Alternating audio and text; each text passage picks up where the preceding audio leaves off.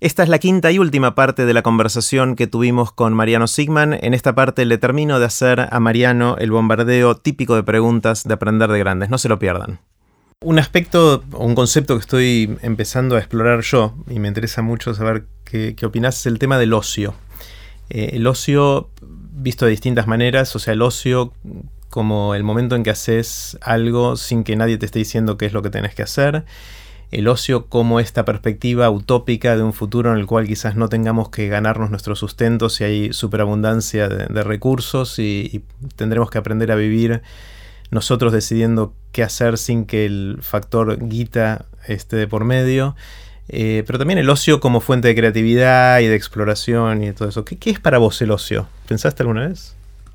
No lo sé, o sea, no, no, no tengo... Eh, te voy, te voy a decir lo que pensaba mientras vos hacías la, pregunta, eh, que, pero que no, no es que es una idea forjada, en, pero improviso sobre... Una excepción del ocio es el placer. Esa eh, parece, para mí, por lo menos desde mi punto de vista, es un lugar común. O sea, voy no tengo nada que decir, es decir, cada uno lo encuentra en un lugar, está en el trabajo, está en el deporte, hay que saber encontrarlo, donde uno fluye, darse cuenta de lo que uno le gusta que hace. No creo que tenga ahí ninguna idea original o, que tenga algún valor particular. Eh, donde sí me parece que puede ser, que lo, lo, dije antes y, lo repito ahora, como una idea que puede no ser tan, tan, tan común quizá, que es otra idea del ocio, que es la idea de, mm, desligarse del presente. Me parece que es una noción muy importante como sociedad. Es una noción que aparece mucho en la ciencia, es decir, nosotros tenemos, nosotros tenemos estados en los cuales estamos muy anclados al presente. Es decir, cuando tenés hambre, por ejemplo, tenés que comer y tenés que resolver el hambre que tenés porque es algo, es una necesidad que tenés en ese momento. Eh, cuando te está persiguiendo alguien y tenés que escaparte, estás en medio de una persecución. En ese momento, toda tu existencia está en el presente. Yo pienso que así viven casi, casi todos los animales. Viven en el presente porque, porque, porque tienen una enorme urgencia de resolver el presente. No, no pueden darse el lujo de desligar su existencia de lo que está pasando en ese momento.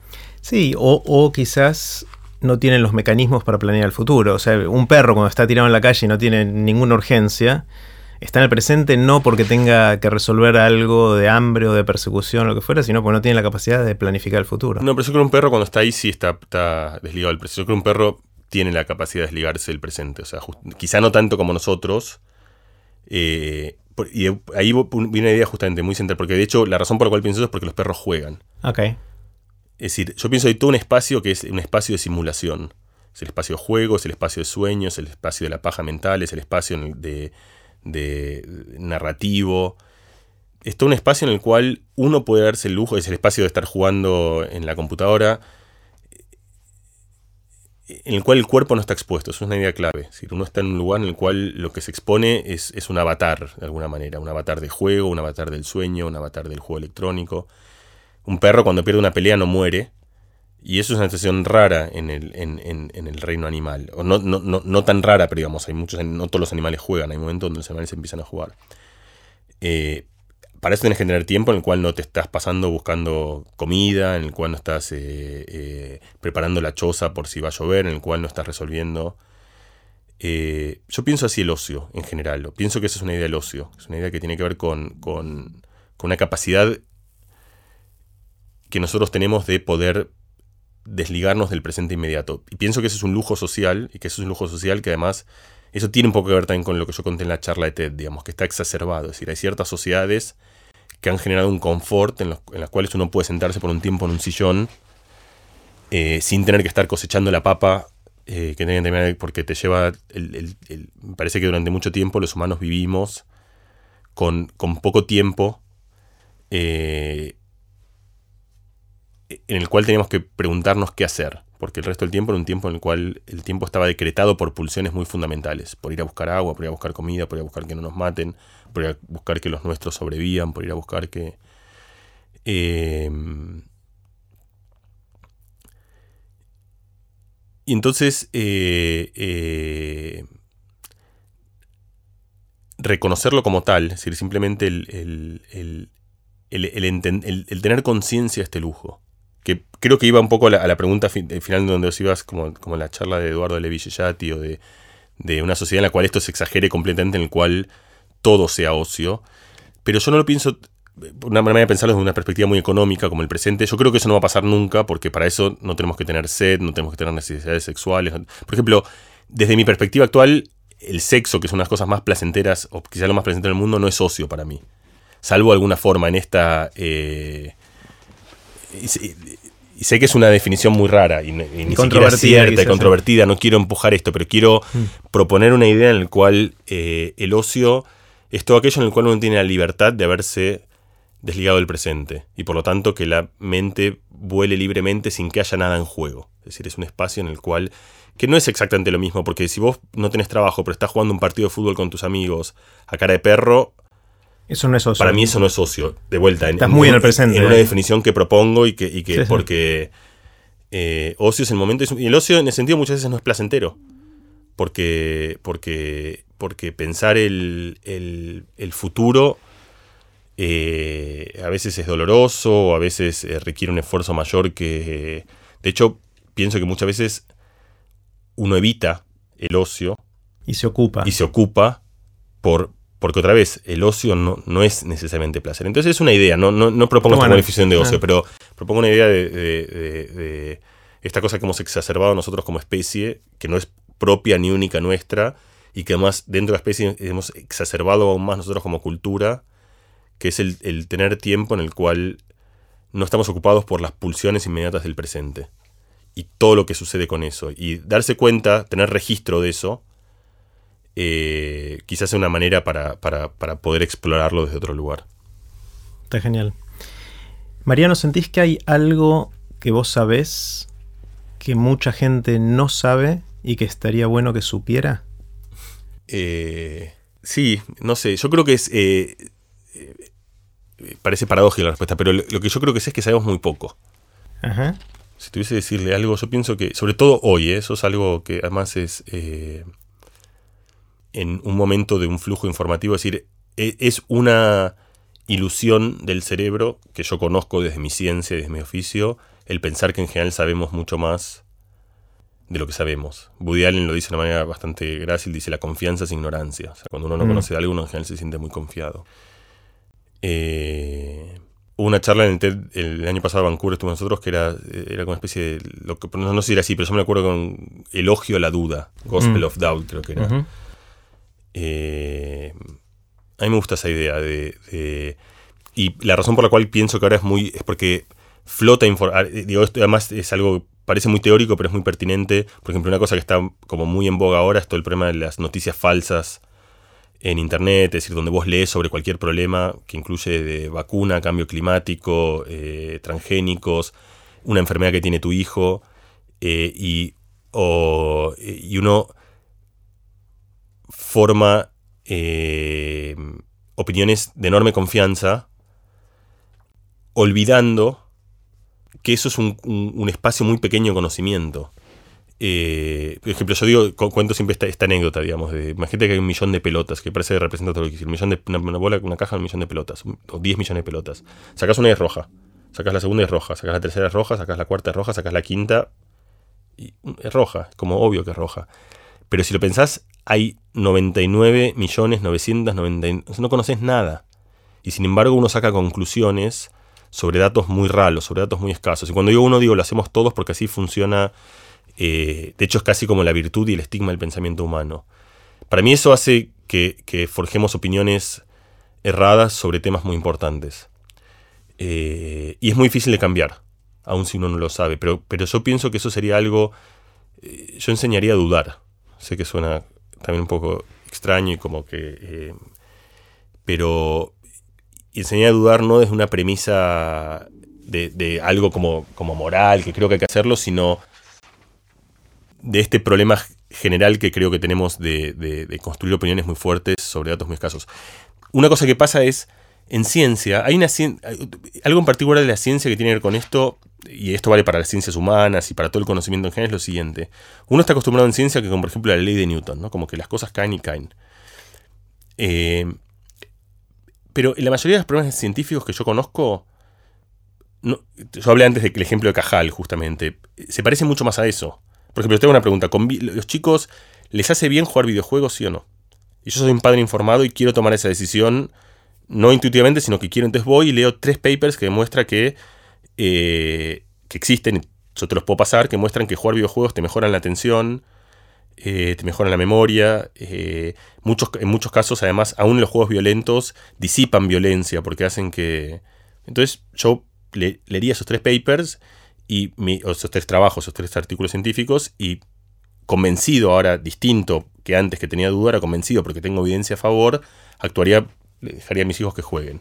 Lo que se me olvida es que hay otros 40 que muestran lo contrario, por paradójico, que, pero porque la ciencia en, en espacios tan grandes, con tantas dimensiones y, con tantas cosas, llega a conclusiones opuestas. Podrías encontrar otro paper que demuestra que no, que, y eso puede ser porque, porque el juego era un poquito distinto, que en un caso usan un juego y en otro caso otro, porque los pibes eran distintos, porque la ciencia tampoco se hace con cuerpos de datos tan grandes, en un caso eligieron 15 y la moneda le cayó de un lado y no era una conclusión tan firme.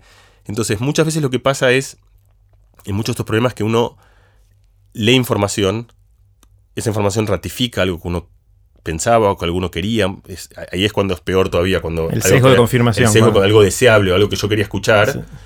Eh, y entonces uno tiene la misma eh, opinión que tenía antes, pero ahora reforzada. reforzada. Eh, y yo creo que simplemente atenuar un poco la confianza y entender. Uno tiene que actuar al final. Estas cosas uno tiene que decidir, uno tiene que decidir con el conocimiento que tiene. ¿Dejo que mis chicos jueguen a, los jueguitos o no? Tenés que hacerlo. Pero hacerlo sabiendo que tenés una probabilidad enorme de equivocarte. Si bien eso genera un poco de carga, hmm. creo que en algún lugar libera. Eh, y eso para mí en un montón de problemas ahora de políticos, de polarización, en un montón de dominios eh, hablé de antes de unos pertinentes, aborto, vacunas, donde la gente, tenés gente que opina de un lado y gente que opina de otro lado. La grieta, pero no la grieta acá, que también, es decir, la, pero decir, la, grieta en todos los dominios creo que tiene que ver justamente con esto, con, con el no, no, dudar lo suficiente. Y, que a su vez viene de no entender y reconocer que la evidencia que tenés es tremendamente parcial. Que hay un cúmulo de evidencia mucho más grande que probablemente es opuesto a todo aquello que vos leíste. Pero eso no es, una, no es una falla de la ciencia, sino es una falla de nuestra interpretación de esos datos científicos. Porque quizás cada paper es impecable, cada punto es impecable dentro de los, las limitaciones de la muestra y de la metodología que usaron en ese, en ese estudio. El error está en nosotros de decir, mejora la atención en videojuegos, entonces mi hijo tiene que jugar a videojuegos porque entonces le va a mejorar la vida, cosa que es un salto infinito entre una cosa y la otra. Son las dos. Una es esa y la otra es que además hay, desde ciencia no tan buena, que está contada. O sea, eh, en casi todos los problemas importantes uno no tiene acceso directo a los datos. Vos tenés acceso indirecto a los datos. Eso es un problema enorme para mí en cómo funciona la representatividad y la toma de decisiones. Es un problema viejo, es el problema de la, política y de cómo uno delega. Em, lo que pasa ahora es que se da una ilusión en la cual eso, siempre fue así, pero ahora, ahora sigue siendo así, pero uno piensa que ahora uno sí tiene datos.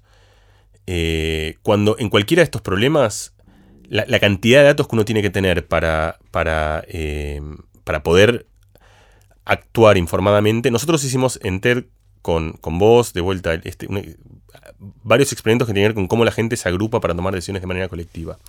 Hablando con esto con Sol Permuter, este, el premio Nobel, que como muchos, el premio Nobel, que ganó el premio Nobel por descubrir que el universo no se termina nunca. Después de eso, como muchos, se dedica más a, en general a, la a pensar en la ciencia, en la política y pensar... Y una cosa que él estaba muy interesado y nosotros charlamos porque justo resonaba mucho con esto es, es, esto, cómo la gente toma procedimientos mediante los cuales la gente toma decisiones en grupo. Y él me contó algo que yo no conocía que se llaman, eh, creo que se llaman deliberate polls, que serían como... Eh, ¿Cómo se traduce eso? No sé, eh, ya me lo contaste, pero no me acuerdo ah. el que arman grupos de gente. Arman, arman grupos, no importa el nombre, porque tampoco estoy el nombre sea correcto, pero lo que arman es, es una para mí arman grupos de gente para que tomen decisiones políticas como se toman decisiones en los jurados. Claro. Es decir, en, en, Estados Unidos funcionan los jurados, en los cuales agarran 20 personas que son representativas de la comunidad. Esas personas escuchan, pero escuchan en mucho detalle, se pasan días y días y días escuchando argumentos, escuchando gente, y sobre eso, ahí le delegas a la gente la, parte moral de cómo concluir eso, pero en gente está informada, no es alguien que está juzgando porque leyó algo en la tapa de un diario y condena a alguien o deja de condenarlo con información completa. Está escuchando los argumentos del que se defiende, del que se acusa, de los testigos, de los, es decir, está tomando una decisión. Entonces, una idea en la cual esa, gente representa y es representativa de un grupo de gente más grande, pero tiene suficiente información como para tomar esa decisión informada. Esto se hace ahora en distintos dominios de la política.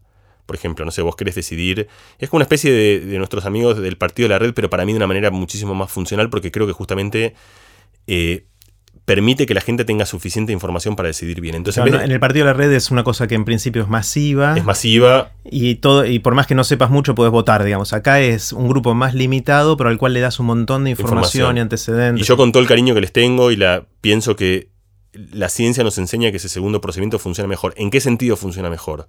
Funciona mejor en el sentido de que, por ejemplo, de que es más estable. O sea, de que, de que uno querría que las decisiones importantes no sean tremendamente volátiles, que no, sean, no cambien si están tomadas a las 11 de la mañana o a las 3 de la tarde, o un martes o un jueves, o un día de sol o un día de lluvia. Uno querría que representen algo que tenga cierta, cierta estabilidad, no una pero cierta estabilidad. Uno querría que sean decisiones que no te arrepientas a los tres días. Es decir, uno querría que sea una decisión que, como, no como por ahí pasó con algunas elecciones como el Brexit, que por ejemplo la gente la tomó y el día siguiente parece, entiendo, como la gente hubiese elegido completamente distinto. Uno quiere que sean decisiones que, si las haces en distintos subgrupos, funcionen más o menos iguales. Es un sistema mucho más robusto. Es un sistema más robusto, una cantidad de premisas que yo creo que uno querría tener respecto a una pauta de decisión, que es decir, en vez de pedirle a la gente que decida sobre información muy escasa, porque no puede, aunque toda la información está ahí, no tiene manera en pruebas muy difíciles de valorar todo al mismo tiempo. De vuelta, yo brego por eso, es decir, por, por la idea de que, de que una decisión informada requiere un esfuerzo que es un laburo, básicamente. Entonces, que te lo tienen que pagar y que te lo tienen. Entonces, la idea es agarrar gente suficiente, 60, 80, 100, 40, 200. No son políticos, ¿eh? es gente, es como un jurado, es decir, es, tu vecino, están tomados al azar. Eh, como para representar hegemónica y, y, te aseguras que ese número sea correcto en el sentido que si tomás a otro grupo de 40 es igual le das mucha información a favor, en contra, abogados, defensores, fiscales, pero de temas políticos, y esa gente eh, decide. Yo pienso que, por ejemplo, a nivel social, esto es reconocer lo que yo te conté al principio, que es reconocer la poca información que tenemos en general para tomar decisiones importantes. Mm. Última pregunta, Mariano, y mm, la hago con, eh, con agenda oculta, o no tanto. Y es la siguiente, eh, vos mencionaste esto de la, importancia en, nuestro desarrollo, y lo conversamos la vez pasada también, de contar lo que uno va aprendiendo, eh, de lo que uno va viviendo y cómo uno va armando el palacio de su mente, como me decías la vez pasada, como metáfora de cuando escribiste tu libro, de cómo eso te ayudó a, poner todo ese conocimiento que tenías disperso en, en tu estructura mental de alguna manera. y ¿Qué otras cosas, pensando en que vamos a tener muchas de estas conversaciones a futuro, cuáles son las otras preguntas que yo debería hacerte para que vos tengas la excusa para poder contar las cosas que te gustaría contar? No sé si se entiende. Sí. Eh, creo que sí. Eh, por eso es difícil la pregunta. No, pero... entiendo, creo, creo que te la puedo responder, porque no tengo una idea. A lo mejor no sé si. Cuando yo me fui a Estados Unidos a hacer mi doctorado, me fui a hacer un doctorado en neurociencia y y quería hacer como cosas de registrar neuronas y eso. Yo en ese momento estaba en, un club de discusión, un journal club, con, compañeros, brasilero, un griego, un, en un lugar, ahí fue como donde más aprendí, como un lugar de... Y me di cuenta que em, los, los, trabajos que yo llevaba no eran trabajos de mi tema de investigación, sino de otro tema, que era más neurociencia cognitiva, cosas que lidaban más con... Y ahí me di cuenta, observando mi propio relato, que eso era lo que más me gustaba a mí. Pero yo no lo había registrado eso. Necesité como una especie de, espacio en el cual cada uno elegía algo y lo mostraba. Se me cuenta que siempre elegía los mismos temas. Y entonces me estos son los temas que me gustan. Eh, en, la radio yo estuve en los últimos meses con, Andy y los demás en, la metro, en Perros. Eh, y me di cuenta que también empezaba a llevar unos temas. Me di cuenta, no fue deliberado, no es que como uno, yo elijo por eso, pero, pero después de haber elegido 10, 5, 15, me di cuenta que había algo un común, un mm. patrón. Y ese patrón tenía que ver con temas que yo creo que mi manera de pensarlos es que son como los temas más ancestrales de nuestra condición. Los celos, la mentira, la mirada, la risa, el amor, la violencia, la guerra, como temas que, que son los temas de siempre, diría, son los temas de eh, de la literatura, de Shakespeare, de, Platón. De, Platón, son los temas. Y me di cuenta que muchos de esos temas no estaban científicamente abordados. Algunos sí, pero otros, eh, digamos, para la enorme pertinencia que tienen en, lo que somos. Entonces me dio ganas de explorar eso. Y de hecho pensé, como que yo no quería hacer otro libro, pero pensé el año que viene, hace un año con tiempo, me gustó la idea, no, no, no sé si lo haga o no, pero acá es una idea, como pensar un libro que lo pensé como los siete pecados cerebrales. que era como, y más allá de si lo hago o no, lo pensé como una idea de explorar justamente la... Por cerebrales, lo que yo pienso es, es que están, justamente son muy constitutivos y por eso estuvieron siempre, o sea, están en nuestra biología y son muy definitorios, y sin embargo son también como los más culturales, son las cosas que pertenecen a lo prohibido, a la religión, las que hemos regulado. Eh, entonces me da ganas de como explorar el contorno de la ciencia sobre estas preguntas que creo que son como preguntas... En cualquier caso es un viraje hacia las ciencias humanas, que es algo que yo creo que vengo haciendo, pero acá más todavía de realmente... Y me gustaría hacer eso como... Bueno, hablando de aprender de grandes, por ahí el año que viene para mí también es un año de aprender de grande. Y es una cosa que yo querría aprender, como la... Y aprender no solo la ciencia, sino leer la literatura, el cine y como reflexionar sobre. sobre. y de una perspectiva un poco utilitaria, o sea, eh, pro hacia mí, hacia los demás. O sea, yo creo. No sé si esto lo charlamos la vez pasada, porque es algo que yo tengo bastante convicción, como que la autoayuda está muy. Eh, vapuleada. Vapuleada y yo. Hay autoayuda buena. No veo nada más eh, eh, honroso que la autoayuda, porque que la buena autoayuda. O sea, la buena autoayuda es mala, pero es decir, la, autoayuda entendía como la, posibilidad de no, solo enseñarle a alguien, sino em, emancipar, empowered, como, como dicen en inglés, darle a alguien el poder para que pueda resolver sus propios problemas, me parece como lo más democrático que hay. Es, mm. decir, no solo... Y noble. Y, noble, es decir, enseñarle a alguien a que pueda y además es lo que hacemos todo el tiempo con un chico, si vos le ayudas a atarse los cordones, a, a, no desesperarse frente a la adversidad, eh, entonces yo la veo con, como, me parece algo, eh, no solo no me da vergüenza, sino que me parece enormemente honroso la autoayuda. Eh, la buena autoayuda. y acá hay una idea como que, aparece, como, no, sé si eso responde a tu pregunta, pero en todo caso hacia, hacia, el futuro como algo que conozco menos, pero que me gustaría conocer y que me gustaría explorar y leer un poco en, distintos lugares y cultivarme un poco más renacentísticamente, diría, no solo como ciencia, sería eh, los, pecados y las virtudes capitales. Por eso no, no, solo, no, pienso solo el mal, sino como aquellas cosas que son... Me gustaría pensar cuáles son como los grandes... Sí, por eso, Platón, Shakespeare, son creo que las cosas que la humanidad ha pensado en tanto tiempo. Y pensarlas, es decir, yo creo que ellos eran, digamos, yo pienso que ellos son, sin ninguna duda, infinitamente mejores pensadores que yo. Entonces este proyecto para mí no tendría mucho sentido, salvo que yo pienso que tengo datos que ellos no tenían. Claro. Entonces me gustaría eh, repensar estas ideas a la luz de lo que conocemos y además como una idea de también reflexionar sobre aquello que deberíamos conocer, o sea, qué tipo de cosas mm. teníamos que... Lo pienso como una especie de preludio para un proyecto de investigación científica, es decir, de redirigirme hacia ese lugar.